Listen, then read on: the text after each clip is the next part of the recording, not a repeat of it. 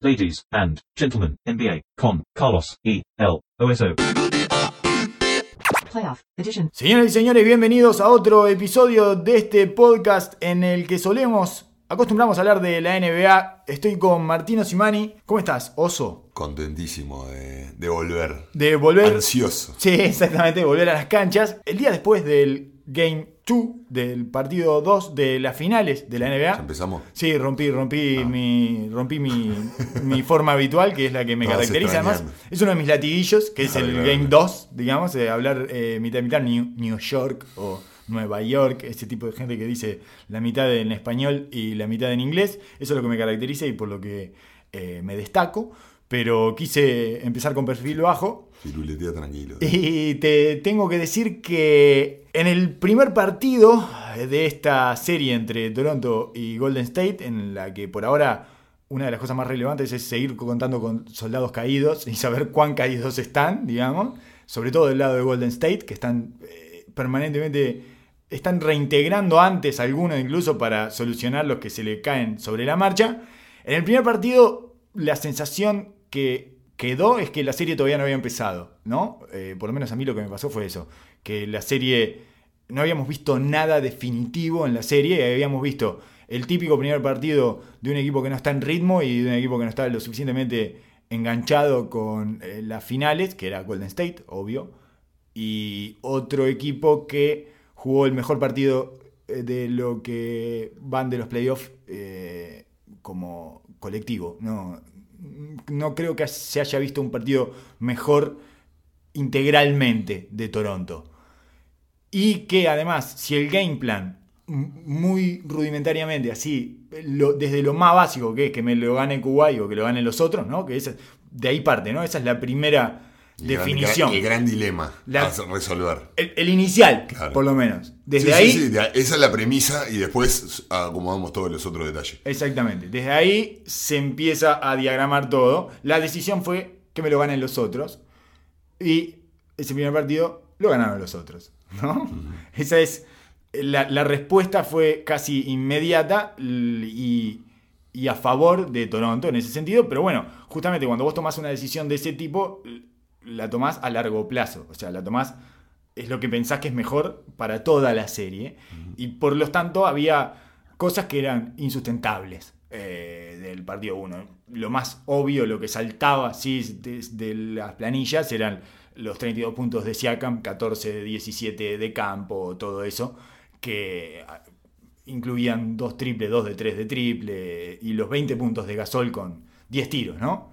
Eso se iba a reducir en el juego 2, pero además hubo otros ajustes, otro tipo de reacciones ante lo que mostró el partido 1. Me parece que lo describiste muy bien en el hecho de que venían dos, e- dos equipos de dos situaciones completamente distintas y emocionalmente y anímicamente en dos puntos diferentes. Creo que Golden State pasó una serie dura en el partido en sí, pero liviana en contexto físicamente, en exigencia táctica, un equipo que era bastante predecible como Portland en sus armas y sus lugares de atacar que fue bastante menos físico de lo que de las series del este que vivió Toronto. Y Toronto que venía de dos peleas callejeras prácticamente con Milwaukee y con Filadelfia que venía con un tono mucho más alto que había conseguido algo histórico para prácticamente todos los, los personajes o lo- los jugadores de su equipo y que anímicamente estaba suelto y en ritmo claramente se vio eso y me parece que una cosa vino de la mano de la otra ¿no? Golden State ido mentalmente y desenganchado con la lectura y con el plan de juego. Y la clara imagen que demostró eso es de que terminaron dando todo. Y por eso me parece que se ató una cosa de otra. Empezaron tratando de sacar la pelota de Kuwait y que te ganen los demás entre comillas, ¿no? Es una manera Sí. muy, muy grande de decirlo. Los demás le empezaron a meter y abandonaron eso y dejaron a Kuwait en el segundo tiempo jugar prácticamente los cambios en los pick and roll, lo dejaron de doblar y a eso le abrió la puerta a poder hacerse una fiesta y ahí recibiste tu veneno por todos lados, digamos. A veces, muchas veces se habla de... Elegir de- el veneno. Elegir el veneno. Tomaste de los dos frascos. Exacto. Hola, ¿qué tal? Me voy a servir de este y después de este. Un poquito. Entonces voy a hacer que sucedan las dos cosas al mismo tiempo. O sea, los dos problemas. Lo peor de los dos mundos, ¿tuviste?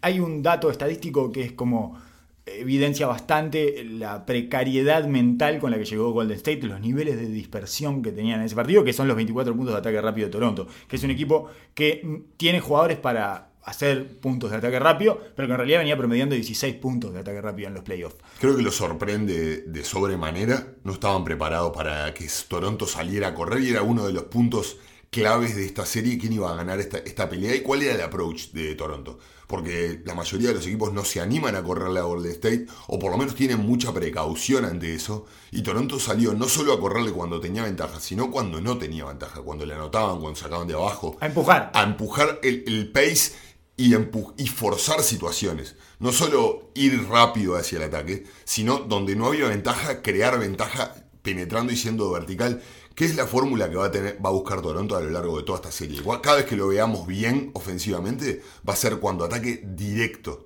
A, la pintura de Golden State y ataca el corazón de Golden State. Rápido y a la pintura eh, lo antes posible, porque si no, después en el 5x5 de media cancha se le complica espantosamente para anotar a Toronto. Y fue lo que pasó con el ajuste en el segundo partido. Golden State estuvo disperso en la transición defensiva, poco físico en los contactos y en la iniciación cuando Toronto salió a pegarle una piña de frente en, en el primer contacto. Simplemente lo recibió y después con este comienzo de soltura después de que vos, conseguís un logro grande y que estás cómodo y que estás tranquilo y que viviste horas de, de holgorio. Y, Alivio. Y exacto, te sacaste la, famosa mochila de adoquines. Empezaron a, pegarse a los tiradores cada vez más, abriendo por completo la pintura. Y clara imagen estaban las penetraciones de Siakam, que tenía 3, 4, hasta 5 movimientos para contrarrestar la defensa de Green, que es excelente, que también estuvo unos niveles por debajo físicamente en su defensa, pero los espacios que se ven, si se ven las, ven las repeticiones, son enormes. Y para un nivel como este, en una final de la NBA, no podés dar esas libertades. Igual la sensación era que los dos se iban conformes, porque Toronto había metido ese primer partido, que tenía que meter sí o sí, si a Toronto se le escapaba ese primer partido no había serie, mm. y Golden State se iba con la cabeza de, y bueno, no vinimos y tuvimos un partido igual casi todo el rato, fueron 8 o 10 puntos la diferencia habitual durante el transcurrir del juego, pero de todas maneras, la sensación es estamos en nuestro piso.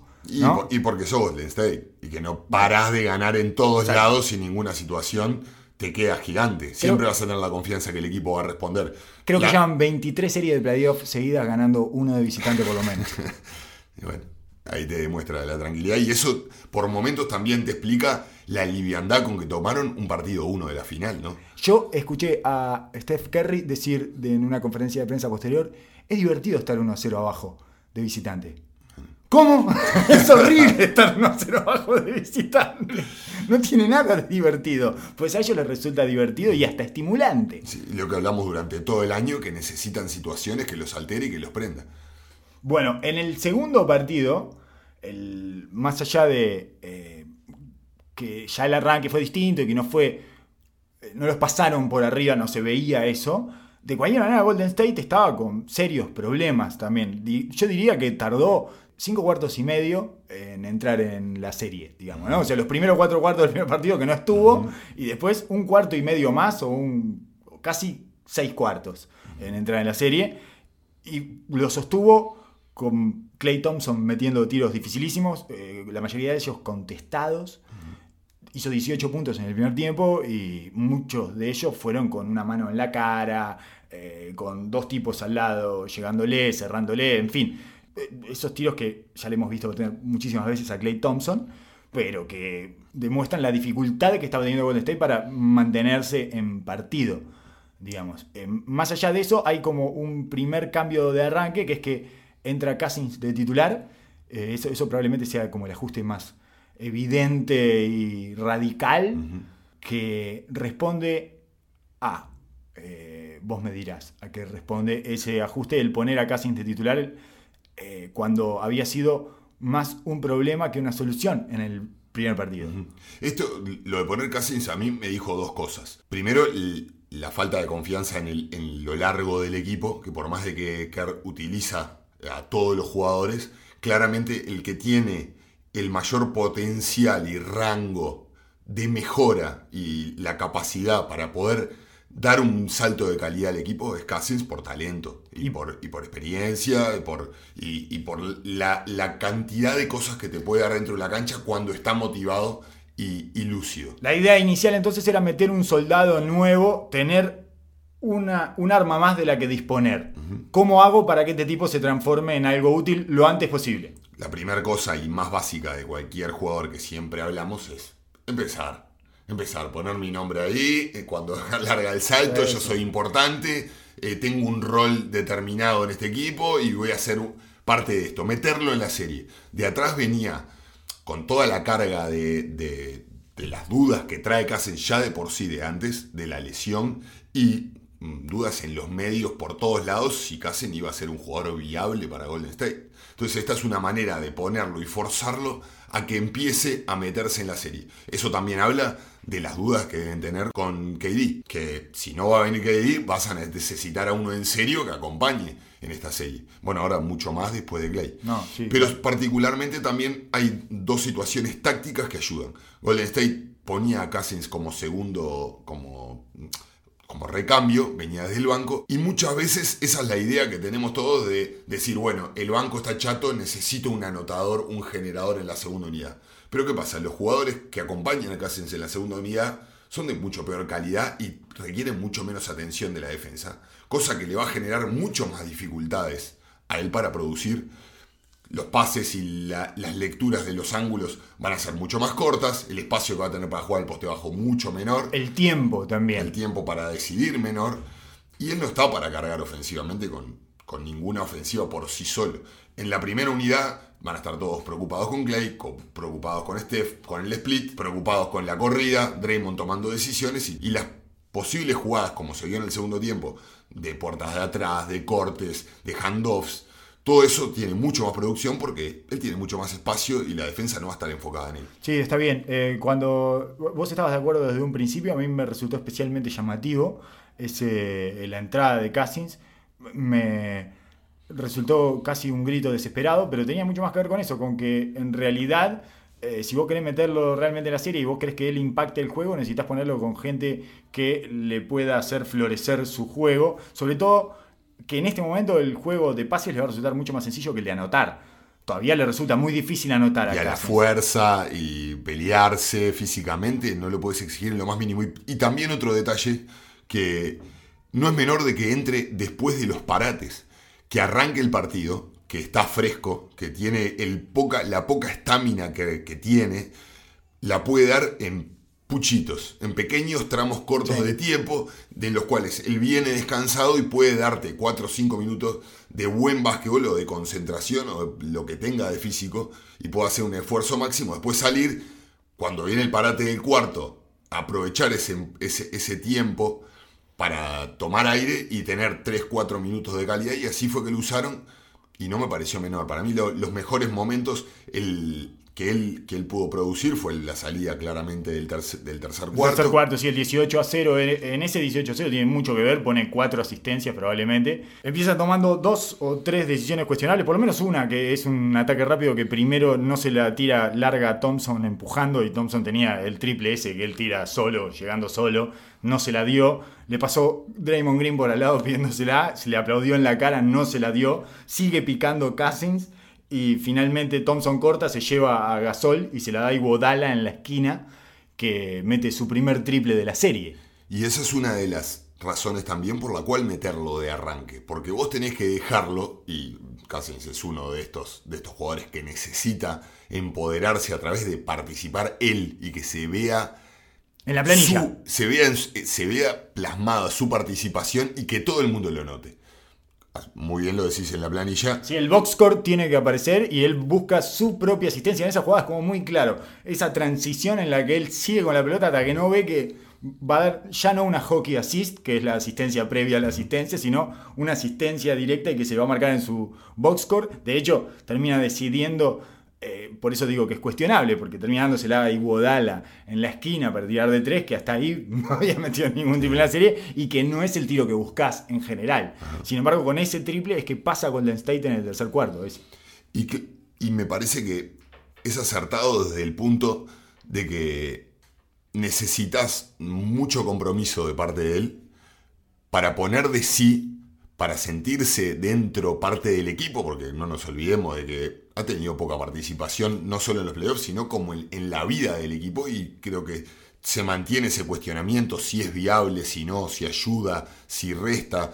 eh, todo, todo ese- esa narrativa. Todavía La- no la- sabemos si es una solución o un problema. y bueno, e- eso mismo, lo- mm, claramente los ahora- jugadores tratan de crear dentro del ambiente del equipo mm, Sos una solución, sí, siempre. una tenerte, narrativa positiva. tenerte acá, ya que puedas pisar la cancha, ya para nosotros nos vas a dar un montón de cosas, aunque falles en otra porque no está físicamente, bla, bla, bla. Todo eso se genera eh, esa sensación interna, sí, pero de todas maneras está la incógnita que ha sido una incógnita durante toda la temporada.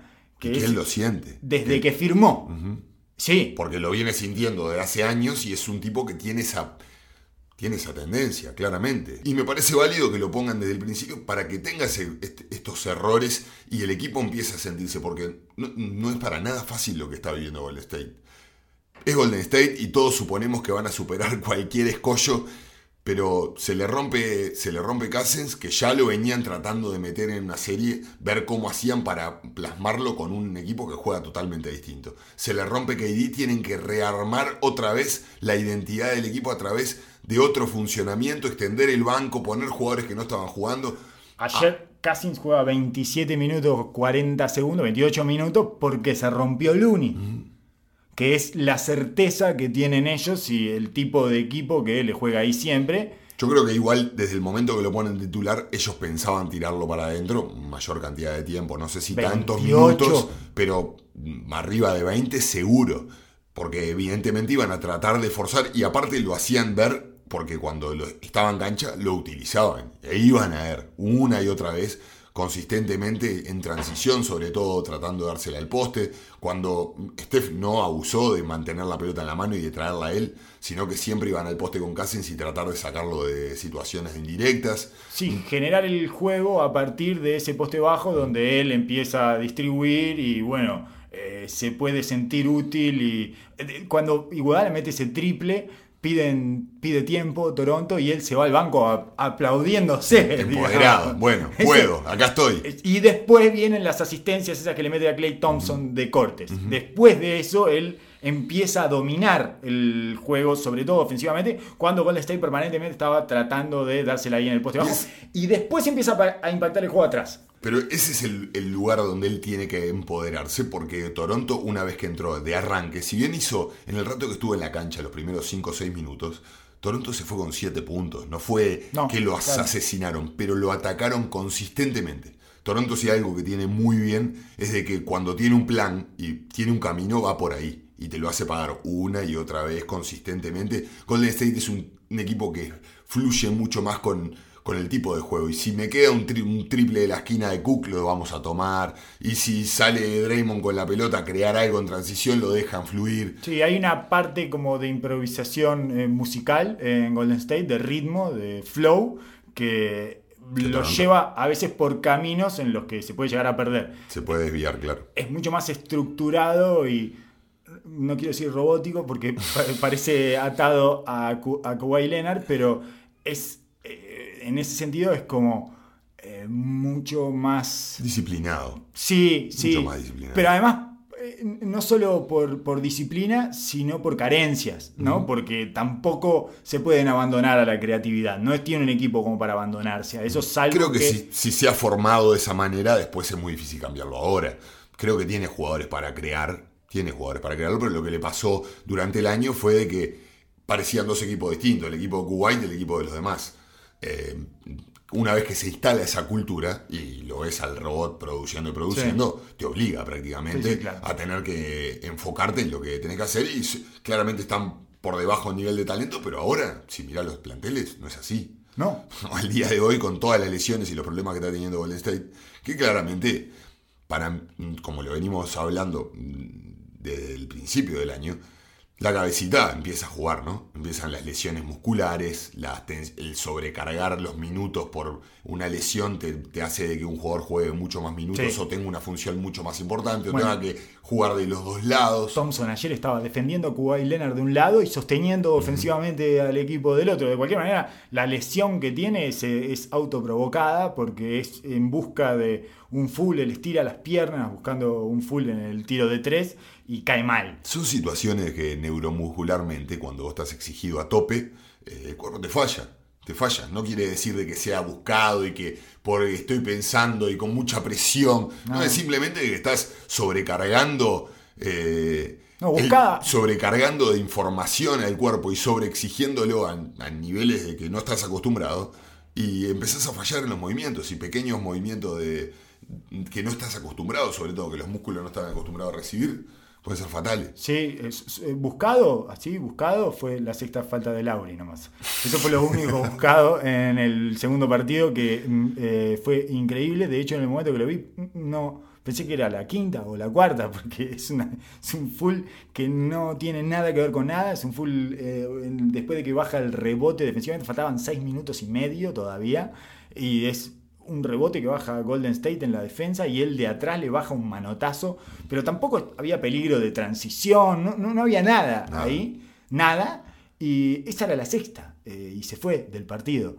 Pero bueno, eh, Ya no estaba, tam- tampoco estaba muy presente. Había tenido un partido el cual no, no había podido afectar de ninguna manera. Que muchas veces él es capaz de, a pesar de tener malos porcentajes o, o no meterla o, o tener algunas pérdidas, logra desde la energía y desde la proactividad defensiva generar, generar cosas todo el tiempo. Es raro porque en realidad tuvo un mejor partido en números, mejor que el anterior, eh, que el que el uno, que la primera final, pero en la cancha se vio mucho peor porque hizo 13 puntos, tiró 3 de 7 de 3, esto fue en el 2.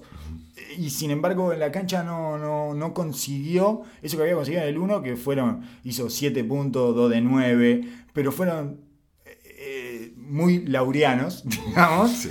y consiguió impactar el juego en momentos importantes. Acá era como que anduvo deambulando, me parece que lo, eh, lo incomodó especialmente que Green lo defendiera en el segundo tiempo. En ese tercer cuarto, que Toronto se come un 18-0, que es, el, ah, es el, el run más largo de la historia de las finales, eh, en cero, ¿no? Obviamente. Y que tiene, bueno, es, es- es una pesadilla ese arranque del tercer cuarto. Eh, solo te voy a leer algunas anotaciones para que más o menos te hagas una idea de lo que sucedió. Es, digamos que son 5 minutos 30 sin anotar, 0 de 8 de campo, 6 de esos tiros fueron contes- contestados, 5 pérdidas, 2 de esas pérdidas son full en la cortina de Gasol con Lauri. Con la ayuda de Lauri que no lo esperó y ansioso tratando de salir, Una- lo pone en un mal lugar. Una con Lauri con pelota y otra con Lauri sin pelota. Y después le salen un par de tiros de adentro del mid-range, eh, uno a Kuwait y otro a Gasol. Y bueno, eh, así fue Es- que el gordo canadiense, digamos, el consumidor canadiense, eh, volvió de los expendios de, de alimentos con su super pancho por la mitad, el balde de cerveza y dijo, ¿qué pasó? ¿Qué pasó? ¿Vamos 10 abajo? ¿Cómo puede ser todo. esto? Eh, iban uno de 12 en los primeros 6 minutos 30 de Toronto, así tiró Toronto, 5 pérdidas, uno de 12. Esos dos tiros de Iguodala. Suicidio masivo, suicidio colectivo. Esos dos tiros de Iguodala fueron importantes porque lo mete de lleno el partido. Otro de los jugadores que necesitaba imperiosamente que se metieran, más después de la lesión de Clay, eh, pero que cambian el, cambian el trámite momentáneo. Todavía Clay, no se había Sí. lesionado hasta ese momento, pero cambia totalmente la geometría del equipo. Si Cousins está proactivo y funcional en ofensiva y Iguodala empieza a meterla de las esquinas, ya la ofensiva se pone sumamente difícil de, de contestar. Pero sobre todo, en estos dos FAU de Marc Gasol son bastante ilustrativos de la diferencia con el juego 1. Las dos veces Steph lo persigue a Lauri, se pone físico y trata de perseguir por arriba antes de que la acción llegue y genera de que Mark, si, si Lauri espera un segundito más y lo deja llegar a Mark, se comía la cortina. Bueno, él logró ese, esa pequeña luz para pasar entre medio entre Lauri y Gasol y genera ese fuego ofensivo. simplemente por proactividad y por ponerse un poco más físico en la previa de la jugada. El primer partido llegaba a una cortina y muchas veces hasta sin necesidad cambiaban directo y generaban, abrían el mismatch y generaban una ventaja que Toronto le cuesta enormemente conseguirla. En este partido, en el primer tiempo lo hicieron en menor manera, quizás todavía no encontraban el flujo ofensivo que necesitaban, pero te, estaban consiguiendo cosas a través de lo defensivo y eso le permitió correr y que Clay tuviera estas rachas de puntos descolgadas que te genera de, de a momentos que salva a Golden State, que como hablamos en otras ocasiones, no se ve, pero es lo que los mantiene vivos. Y el entretiempo a cinco puntos no. es lo que le permite esta corrida en el tercero. Regalado, lo robaron ese primer tiempo. Fue un robo. No, no, tenía sentido que se fueran a cinco puntos. Era para que se fueran 12, 14 abajo. Habían perdido un par de pelotas. Además, Van Vliet le roba una pelota. Cuando Van Vliet le roba la pelota a Kerry y hace el doble de bandeja, faltaba un minuto 50. Habían sacado 11 puntos Toronto. Era, Se iban más 10, más 11. Por eso ahí se levantó Ahí se levantó el, canadiense, que fue a llevar a los guachos al baño. Estamos de fiesta, porque fue, a llevar a los guachos al baño, claro, que lo tenga que llevar adelante para que no se le tranque ahí, no sea cosa que se te mete un gacho. ¿eh? Y cuando volvió, compró todo, compró todo, pero dijo, vamos, estamos pasando bien. Vamos 10 arriba, estamos pasando bien, vamos a comprar todo, vamos a comprar pancho, coca, cerveza y helado. Y cuando volvió con el helado, cuando volvió con el helado, iba 10 puntos abajo. ¿Qué pasó? El guacho ya nervioso, llorando, se le cayó el helado, todo. Fue un espanto. Un espanto lo que sucedió ahí. Es increíble, pero con, entró congelado Toronto en ese momento en que los estadios están congelados. Están congelados los estadios porque se demora mucho de volver del consumo, de la ronda de consumo. Y no hay gente, es una cosa extrañísima. En esa situación completamente anómala, eh, Toronto se trancó, que es también lo que esperamos que pase con Toronto porque es lo que hemos visto durante todos los playoffs. Hay momentos que se trancan, que no pueden anotar de ninguna manera. Dejaron de llegar a la pintura. Este, vos me hacías notar eso hoy mientras mirábamos ese tercer cuarto, que durante esos primeros seis minutos y medio, siete minutos, no pisaron la pintura. No pudieron entrar nunca. Ese ajuste eh, extraño, eh, bastante extravagante de Kerr de poner a Green con Lauri le permitió al gordo patrullar desde arriba. Patrullaba el área permanentemente, bajaba y subía, bajaba y subía, y después le amagaban a, los tiradores. Está, listo, tirá. Sí, y, como Lauri no está siendo el punto de ataque de la ofensiva de Toronto, ante ver esa situación, generalmente, ¿qué pasa? Le ponen la pelota en la mano a Kuwait y ahí eso es lo que lo permite ser el que comanda la defensa de todos lados a, Draymond, que tuvo un tercer cuarto para marcar defensivamente no, y marcó el, marcó el tono del resto del segundo tiempo. Eh, me parece también mm, bastante importante destacar esa necesidad que tiene Toronto de ser vertical, que es lo que vamos a ir viendo en tendencias de eh, para, cosas para ir mirando a lo largo de las finales. Toronto no puede darse el lujo de ser lateral contra este equipo.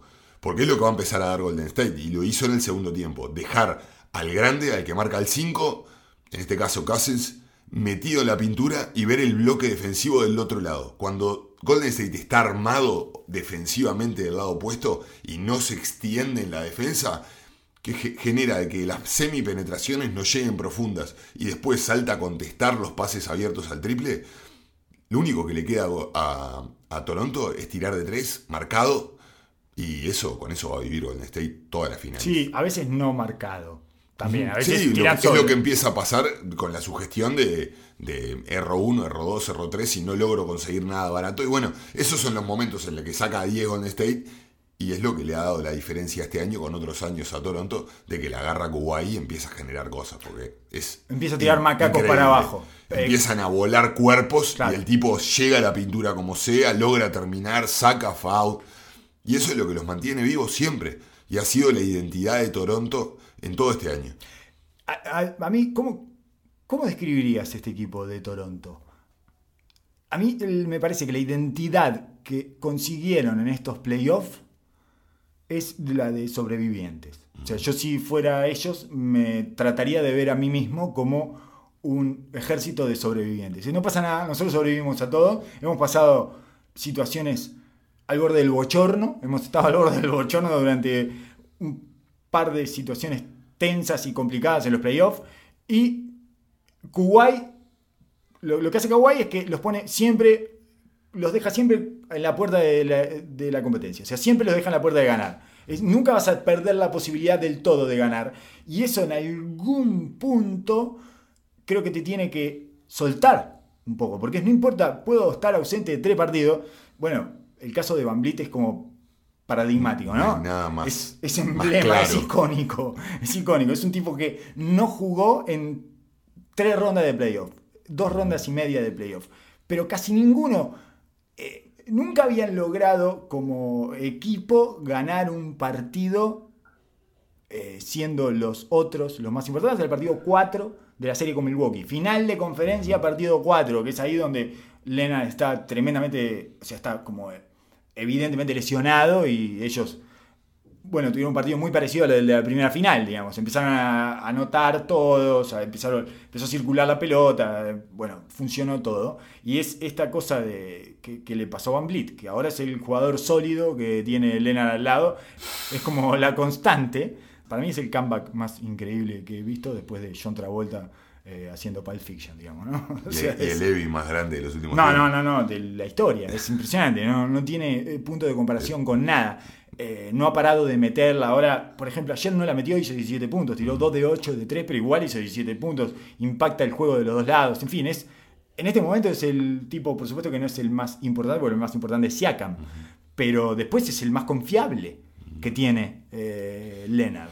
Lo que quiero decir es que si vos sabés como equipo que Leonard te pone a competir en cualquier circunstancia y todas las veces que sea necesario, en ese sentido hay como una tranquilidad. Yo los veo entrar en pánico circunstancialmente, pero no es un pánico que los aplaste.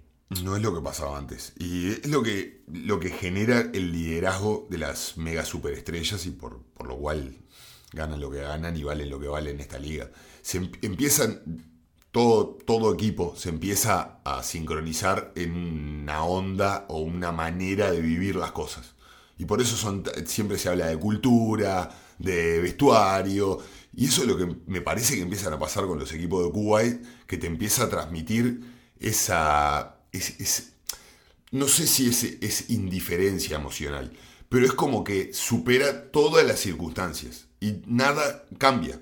Y eso afecta muchísimo a los jugadores de rol, porque de repente un partido como ayer, el de Lauri, hubiera sido defenestrado en todos lados si el equipo se caía de pico.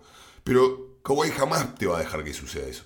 O por lo menos va a pasar, pero inclusive ayer terminó el partido y perdieron localía, después de haber jugado bárbaro, todo.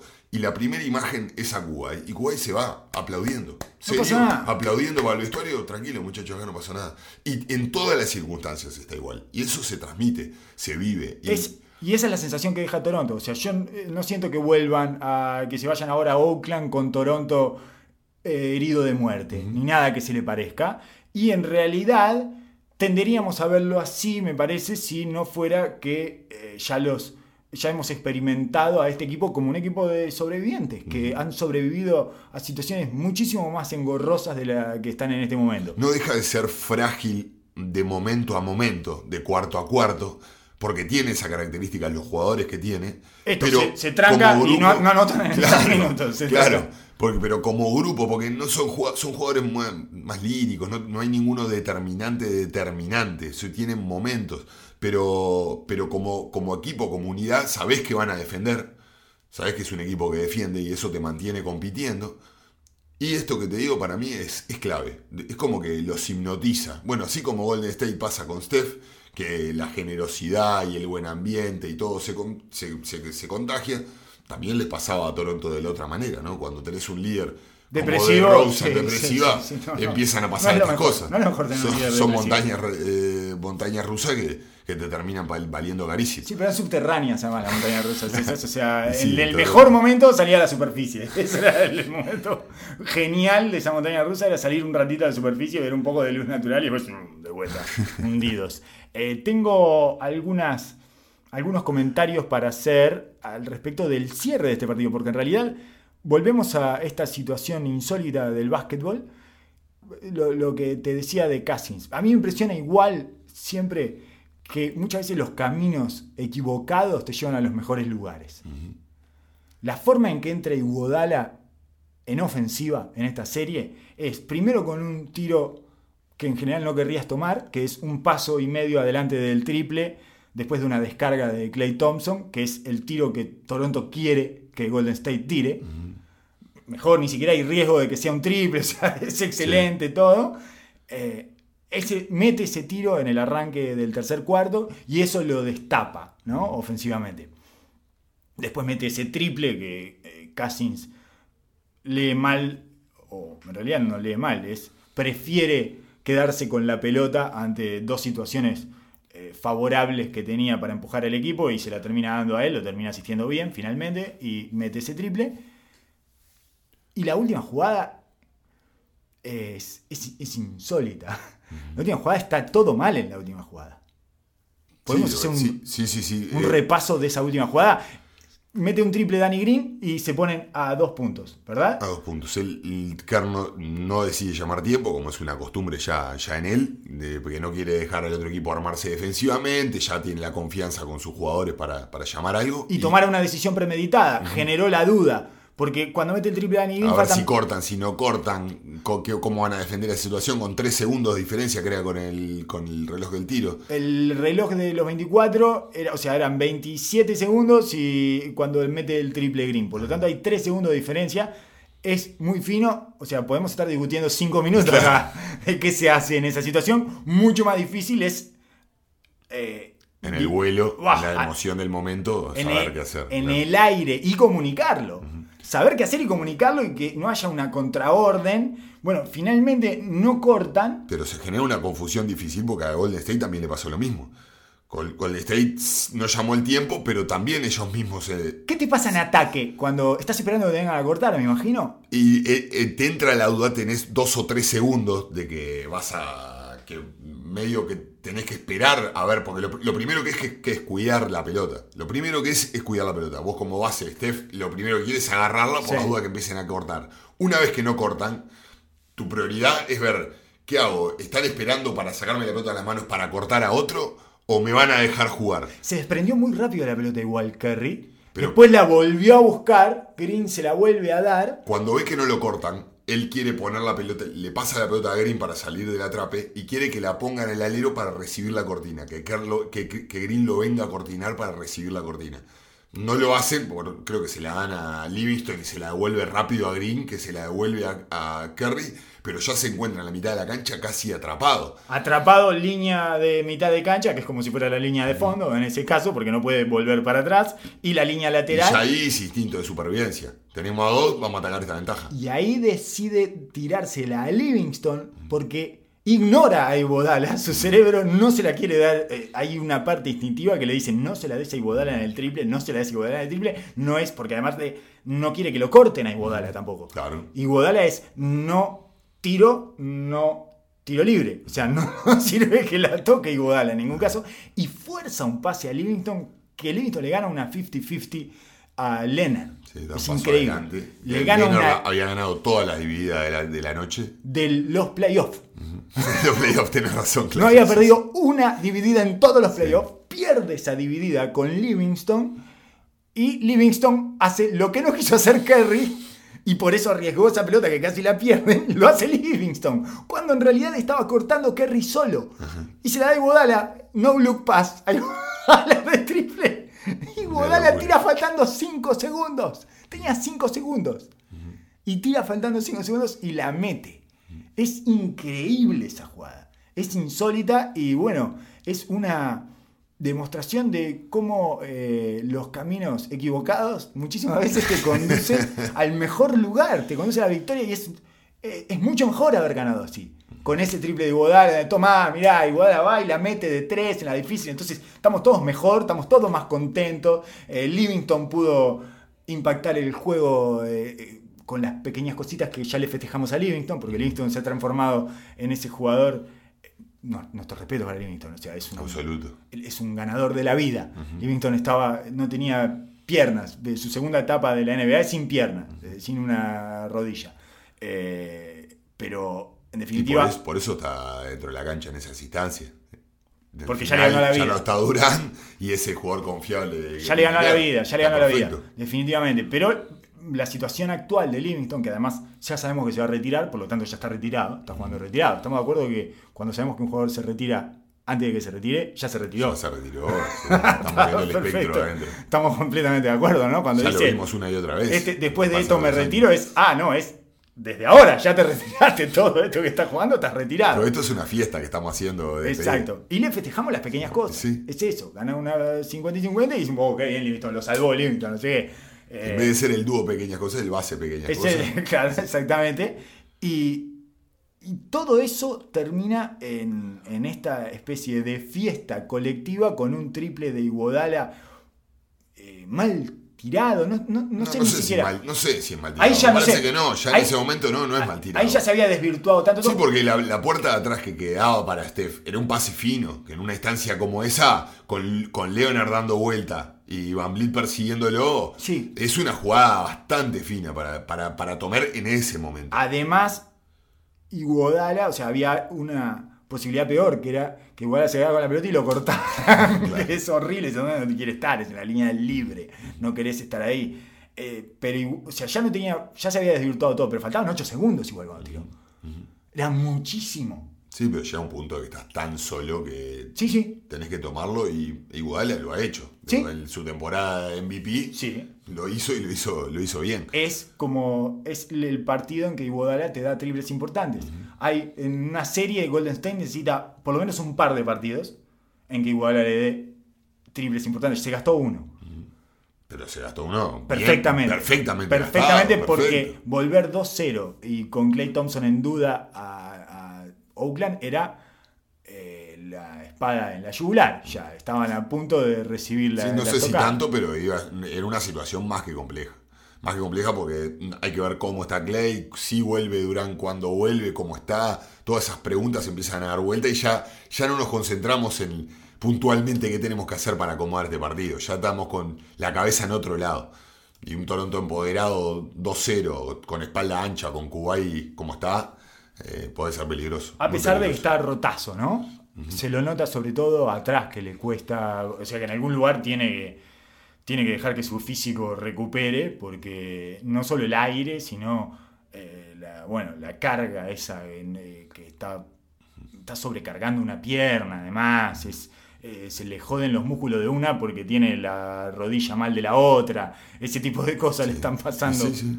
Eh, Ya lo que está haciendo es ridículo a nive- niveles físicos y a niveles mentales, como está car- cargando con absolutamente todo. A mí me hace acordar Eh, mucho a, la- a todo el camino del este de LeBron James el año pasado. Sí, sí. Ese camino de brasas de superhombre que, bueno, Es increíble que lo veíamos hacerlo una y otra vez a Lebron. Ya nos habíamos acostumbrado a esto y ahora viene uno nuevo y lo hace. lo hace. y todo el mundo está maravillado. Habla un poco de- de- del camino del este como era antes, pero también habla de Sí. lo, que era, lo que es Lebron. Lo que es LeBron James, sí. claro. Eh, me parece que Le quedan siete años más para hacerlo a Cuba. Tiene que hacerlo siete años más. Siete temporadas Este, consecutivas. este, este es mucho mejor que creo que los últimos 4 o 5 este anteriores, Sí. creo que es mucho mejor, ¿no? Sí, sí, es una conferencia mucho más fuerte. Mucho más competitiva arriba. Pero me parece que mirando para adelante, viendo cómo está Kuwait, viendo cómo está Golden State en este estado eh, de Precario. duda, de, para mí llega gateando prácticamente a este, a este, a este último, este último tirón y empujón de este equipo. ¿No te parece que es Capicúa? eh, no, no Capicúa. eh, que son eh, la situación, es, es, es la situación inversa a su primer año. Este, este que te encantan, este- encontrar estas cosas, estas Ah, cositas. esa, esa es la maravilla. Son es la maravilla. Son mis estupideces. Es, Es mi no look pass. Claro, claro, Este- es buenísimo eso, no lo había pensado. Porque el primer año fue el equipo más saludable de la historia, como lo describió LeBron James. LeBron James dijo, pero esta gente no, No le pasa le- nada, no está todo le- bien. No se lesiona ninguno. Nada, no se tuerce nada, un tobillo, algo, nadie. Dice, es el equipo más saludable de la historia de los campeonatos de la NBA. Nunca un campeón fue tan saludable. Y en este año, que es el último, ¿no? De este ciclo, de esta dinastía, todo será diferente a partir del año que viene, o eso es lo que parece. Es todo lo contrario, es no paran de romperse todos. Es uno atrás del otro y muchas veces dos en un mismo partido y van cayendo a los costados y vuelve uno y se le rompe otro y hay que apurar al que se estaba por volver eh, porque no para que no eh, porque ahora ya no tenemos a este que estaba, que estaba siempre. Bueno, Clay Thompson nunca se había roto. Clay Thompson jugó todos los partidos de playoff de su vida. es increíble, ¿no? Es un hombre de Y acero. ahora dijo que iba a estar para el partido 3, Obvio seguro, dijo, obviamente. obvio, digo, "Eh, no es nada. Sí. Brilla. No es nada, voy a, Es más, voy a güey. surfar, este, me voy unos días a surfar y vuelvo. Em, pero entonces tenemos una serie. Sí, pero claramente tenemos una 100%. serie, 100%. Esto se nota en el juego y se nota en, en las... Aparte, Golden State encuentra maneras porque tiene diferentes vías de reinventarse. Pero, como te digo, todo, esta- todo esto son señales del, del- del- de Apocalipsis. Lo que han, de lo que han, de lo que han- de- del camino que están, que están tramitando, que es un camino de brasas. No, que son tanto y tanto, tanto, tanto, tan talentosos y tanto mejor como equipo y como institución y que, que los permite de, de estar vivo. Cualquier otro equipo de la historia de la NBA estaría Ya había muerto. caído, ya había caído. sí. Estaba muerto. Eh, Me parece que claramente el haber sacrificado jugadores de rol por tener cuatro estrellas o cinco, en si lo contamos a Cousins, empieza a pasar factura porque se sobreexigen los jugadores. Mentalmente, como te digo, llegando a puntos álgidos de necesidad y de exigencia mental, el cuerpo te empieza a fallar. Pero sobre todo espiritualmente, toda esta narrativa que, que- que existe atrás del equipo. Sí, esta tensión de la agencia libre de Durán, de es el último año de nuestra dinastía. Y el cansancio de estar todo el tiempo a tope, Sí. todo el tiempo El- ser la- tener la mira en la nuca. Es el primer equipo de la historia que llega a cinco finales de la NBA consecutivas. Eh, no, no es el primero. Eh, los Boston de Bill Russell habían llegado. Es el segundo. eh, desde los Boston, de, o sea, de la era moderna. digamos, ¿no? De la en colores. Exactamente. Tengo además una, me parece que en algún momento el propio Kerr había perdido su identidad. A él no le gusta esto de poner 42 minutos a los cinco titulares y de esto de eh, segunda de ascenso de 1991. No le gusta eso a Kerr y había perdido su identidad y él la recupera con esa noche vintage en el partido 6 contra Houston después de la lesión de Durant y vuelve a tirar toda su... eh, ¿Cómo le llamamos a eso? ¿Le llamamos magia o le llamamos... eh, le llamamos agentes de ansiedad? Porque me resulta- Depende de dónde se mire. ¡Ah! la ansiedad que me genera. Pero él Capaz que es la adrenalina que él necesita para estar despierto. Estoy completamente seguro, esa es mi última hipótesis acerca de Kerr. Él necesita eso como Kerry necesita jugar suelto y tirar pases De eh, faja, de exacto, izquierda y Exacto. globitos. Y... Exacto, es Por, eso, mí- por eso se entienden tanto y que le compran tanto la idea, ¿no? a- e- es- y tiene que ver con la identidad de ese equipo y tiene que ver con la identidad de su líder, que es Kerry, y hay que respetárselo porque te da tanto, o sea, así como respetás cuando tira un pase por atrás de la nuca Stephen Curry a la tribuna, porque decís, bueno, no importa, no pasa nada, ¿qué, qué problema hay? Si, mirá todo lo que te va a dar antes y después. Con Kerr, fine- qué tarde que, que llegué a esto. Cinco temporadas demoré en entender esto de Kerr. Que Bueno, es, es un fenómeno. ¿Te sentís cómodo así? ¿Te sentís cómodo poniendo a Jerebko en los seis minutos más largos de la historia del básquetbol? ¿Sabes cuántos minutos jugó Jerebko ayer? Seis. Nunca vi seis minutos más largos que esos. No conozco seis minutos en la historia del básquetbol que hayan durado más que esos seis minutos que tuvo Jerebko en cancha. Sufriste, sufriste cada uno de Posesión ellos. tras posesión, enganchando errores, encadenando errores atrás y adelante. Iba para adelante y la cagaba. Volvía y la cagaba atrás. Salió a sobrepoblar el lado fuerte, dejando a Kuwait Leonard atrás con Kerry. Tímido aparte. Lento. Tímido, lento. No, sabe- Siakam- no vio el ángulo. era Siakam ángulo contra. Thompson, una cosa así. Y, y fue, se arrimó, dijo, ¿están todos bien acá? y queda Kawhi Leonard con Kerry atrás. Green, eh, Draymond Green, cuando termina esa jugada que termina con un full de, de Kerry, que le hace un full a Leonard, cuando termina esa jugada, viene, él viene bajando, porque estaba arriba con Lauri, y viene, o con Van Vliet, no me acuerdo, y viene bajando, y lo único que tiene que hacer es, se mete la mano delante de su propia cara. Para no decir para no verlo, exactamente, exactamente, para no verlo, para, para no, porque se viene queda de frente con Sherebko y se pone la mano arriba de su cara como diciendo, no lo puedo agarrar del cogote acá en este momento. ¿Qué haces? Lo lindo de esto es de que aseguramos de que el partido que viene haga 25 de Jerebko, así que es- eso es lo lindo de No, todo sí, esto, de toda esta narrativa que acabamos de hacer. Menos nueve La- puntos Sherebko en sus seis minutos adentro. Nos llamó la gente de Jerebko y nos dijo que habláramos de Sí. su performance, que era lo clave para levantar. Pero bueno, ese para mí, eh, en cancha, es su pase de izquierda eh, por atrás de la nuca saliendo del trap. Eso que hace Curry, viste, que la Sí, pierde y sí, se hace sí. el gol de bandeja. Bueno, Ah, pero cómo la pierde. Muchas veces empie- empiezan las protestas de, pero ¿por qué pierde tantas pelotas y de esa manera? Y sí, es parte de su esencia, es lo que le permite después. Y es, la- y es eso que decís vos, le permite en, una, en la jugada del partido, ante un caos y todo mal y desestructurado, tener la tranquilidad de poder optar bien y poder definir y poder estar suelto en una Y- instancia así. Y juega 7 big and roll lateral en el, el juego 6 contra Houston eh, con Draymond Green y, a- y define todas bien, consecutivas. Tac, tac, tac, tac, tac, tac, tac. Y cada una más difícil que la otra y todas eh, de una manera suelta y transmitiéndole esa paz este, basquetbolística a su equipo. Entonces sí, lo necesitas y evidentemente también necesitan a Kerr en esa situación. Lo otro que te quiero decir es que Quinn Cook para mí es el veterano más joven de la NBA. Eso es lo que. Ese es el aspecto que me da Quinn Cook, además de que me parece que es brasilero. Me parece que es el Tiene pinta, sí. Es el Leandrinho Barbosa de este equipo. nuevo. Es este tipo que entra y anota. Solo anota en posesiones consecutivas, ¿viste? Que, este, que fue lo que sucedió ayer. Tuvo tres triples El seguidos. rachero. Es un rachero y es un veterano joven. Es un tipo que debe tener 26, 27 años, no sé cuántos años tiene Quinn Cook. Y ya puede ser contratado como veterano, puede jugar así hasta los 38. ¿Entendés? Es Jason Terry después de los 35. Pero empezó con los, a ver, los 25. Exacto, eso es lo que te da él. Es. Va a pagar en defensa, como todo veterano, digamos, lo- los, veteranos estos que anotan, va a pagar en defensa porque se va a quedar en las cortinas, no sé qué, no va a poder con su físico, etc. Y después en ataque te va a destrabar y en algunos momentos va a poner, va a ayudar a la avalancha.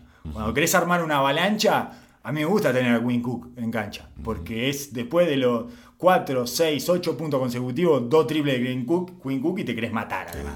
Porque decís, uh, no, no va. ¿Nos va a anotar Quinn Cook hoy también? que cuando vos decís, ya está, ya está, uh, no, este es el partido en que nos caga de Quinn Cook, me quiere matar. Me parece que te genera como esa sensación de frustración de esto no lo vamos a sacar por ningún lado. No lo sacamos, no lo sacamos por ningún lado. Uh, mirá, Es un mirá que- mensaje muy claro. entonces, me parece que es un veterano. Yo, si fuera su agente, lo- ya lo estaría vendiendo como súper veterano. un tipo que tiene experiencia ya en todo tipo de situaciones, playoff, finales, todo, ya jugó todo. Y ciertamente eh, ya las encara así. Ayer, eh, lo que pasa anoche es que se lesiona a Clay Thompson y es Queen. Vamos, vamos a la cancha. Y el primer partido es un desastre, no pasa nada, no importa. Entra Queen Cook y hace lo suyo. En algún momento se va, se va a aprender. Eh, no, me parece que Perfecto. Cook tiene trabajo, eso me quedo tranquilo por Quinn Cook y por la familia Cook. la familia Cook, que es- este hombre va a tener trabajo de veterano de la NBA, así cobrando 3 millones durante los próximos, un millón y medio, 2 millones, Fantástico. durante los próximos 8 años. Fantástica carrera. Eh, está perfecto, hace cerca de 20 millones. Le solucioné la vida Queen Cook. No sé si tenés algo más para. ¿Tenés algo que pienses que pueda llegar a ser Toronto o que pueda ser Golden State de cara al juego 3? ¿Qué haces con Durant si no puede jugar Thompson? ¿Lo tirás o no lo tirás? No lo tiro. No lo. Menos con este partido 1 a 1. Yo no lo tiraría si puede jugar Thompson, pero si no puede jugar Thompson, eh, tendría un miedo escénico espantoso y me parece que le diría. eh, Kevin, entra y vemos. entra y vemos.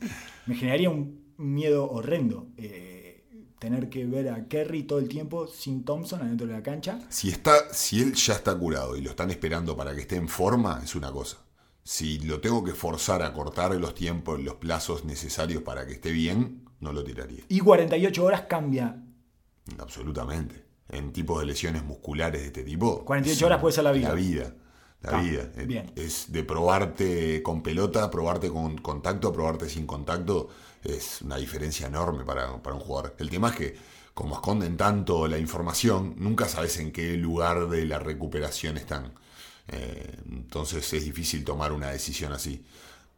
Claramente esto los pone en un lugar de, de difícil en el que si tenés que colocar dos jugadores tan importantes en el medio de un partido clave, se hace mucho más cuesta arriba. Es entendible, pero a su vez siempre estás metiendo un factor nuevo. Obviamente si es Durán, no es un problema. Obvio. Eh, No, hay no, hay pero- lugares estructurales del equipo que lo sienten. Igual es un problema desde el, el acomodo mental a eso, porque eh, tenés un, un momento en el que estás viendo si el otro está o no está. Por, su- por supuesto. ¿Y por dónde va el partido? equipo. ¿Cuál es, la- ¿Cuál es el plan de juego? En el juego 1, los minutos de Cousins fueron así, fueron terribles. Angustiantes. claro, cuando ves que no está, te angustias. Cuando ves que no puede, te angustias Claro. horrible, espantoso. ¿Qué, qué hago? ¿Se la sigo dando? ¿No se la doy? Hay como toda una instancia de incertidumbre ahí generada alrededor de la vuelta de una pieza que no sabes si está pronta o no, que Y en estos, en estos partidos, 3-4 minutos de incertidumbre te pueden costar el partido, como le pasó a Toronto en el tercer cuarto. Sí, sí. Entonces es, es importante saber eso. Yo no lo forzaría hasta a, a tratar de acortar los plazos. de- como te digo, si a veces si hay, un- si hay un proceso de cicatrización y eso no está cicatrizado, de ninguna manera lo tiro para arriba porque lo pierdo para toda la serie. Si eso ya está cicatrizado y la, el problema es de que todavía no tuvo contacto o todavía no están seguros de que no, todavía siente alguna cosa, yo creo que sí se puede tirar para No, adelante. además no sé si él va a. No, no sé si él va a tolerar, si Kevin Durant va a tolerar que no lo meta. No sé si no se mete para adentro solo. Sí. Porque a ese nivel de jugador se te meten solo. Por supuesto, Es, por supuesto. Estoy, estoy, estoy, Por estoy, supuesto. estoy. Pero hay una, hay una parte biológica que es lo que tiene que cuidar el equipo. Es- eso, vos como jugador siempre vas a estar todo el tiempo. Bueno, ¿cuándo entro? ¿Cuándo entro? ¿Cuándo entro? Todo el tiempo vas a estar tratando de forzarte dentro de la cancha. Ahí está en la estructura, en la fuerza de Institucional. equipo institucional que te mantenga, que te cuide. Digamos, eso siempre es así. Porque si lo vas a dejar liberado al jugador, siempre se va a querer meter para adentro. Ah, y Luni entonces, ¿qué, qué hacemos? ¿Llamamos a Festus Eseli? Que capaz que está en una liga de Tanzania, que más o menos fue como trajeron a Bogut, Sí, ¿no? sí, sí, sí. Y jugó 8 minutos Bogut. Todo luce, todo luce bien cuando, cuando se está ¿Qué fluyendo. pasó, ¿Qué pasó con Jordan Bell? Porque no había jugado tan mal Jordan Bell. Falló un par de veces en defensa en el juego 1, no, no fue un... Eh, el- para mí fue el mensaje que te estaba hablando de tratar de cerrar la pintura. Jordan Bell lo que trataba de darle es de movilidad, Ofensiva. su- ca- cam- mucha dinámica en los cambios. Iban a plantear un juego de, de cambiar los pick and roll, jugar uno contra uno, quedarse todos y que nos ganen uno contra uno. Bueno, el plan fue otro ahora. Vamos a cerrarnos todo en la pintura, vamos a sobreayudar a las acciones de penetración y después que no tienen por arriba. Entonces, para eso necesitamos una pieza clave que nos ayude a dominar el rebote y a invitarlos a que tiren la pelota para afuera. Y bueno, por eso jugaron mucho más grande en, esta, en, esta, en este partido, esta versión 2. Bien, muchísimas gracias Oso, muchísimas gracias a todos por haber escuchado hasta acá. Será hasta la que viene, en breve, eh, probablemente después de que la serie termine en Oakland y se vuelva a Toronto, estaremos hablando de estas finales de la NBA que tienen eh, una están en una situación incierta. No, yo no desconozco, no tengo ni siquiera una Sin, sin, sin saber quién va a jugar, es imposible Claro. saber, poder, poder- poder pensar en nada. Claro. Lo que sí están los dos equipos plantados. Sí, Eso sí. es lo que importa. Vinieron los dos, tenemos una serie. Tenemos una serie clara, pero mucho más clara que las últimas dos veces, las últimas dos finales que habíamos tenido. Es, eh, por lo menos en principio, y en este momento, después de los primeros dos partidos, tenemos una situación muchísimo más pareja y con, eh, con ciertas, eh, con posibilidades inciertas. Está lindo para apostar, este tipo de cosas, para, para ver qué números hay en Las Vegas y eso. Bueno, muchísimas gracias, será hasta la que viene.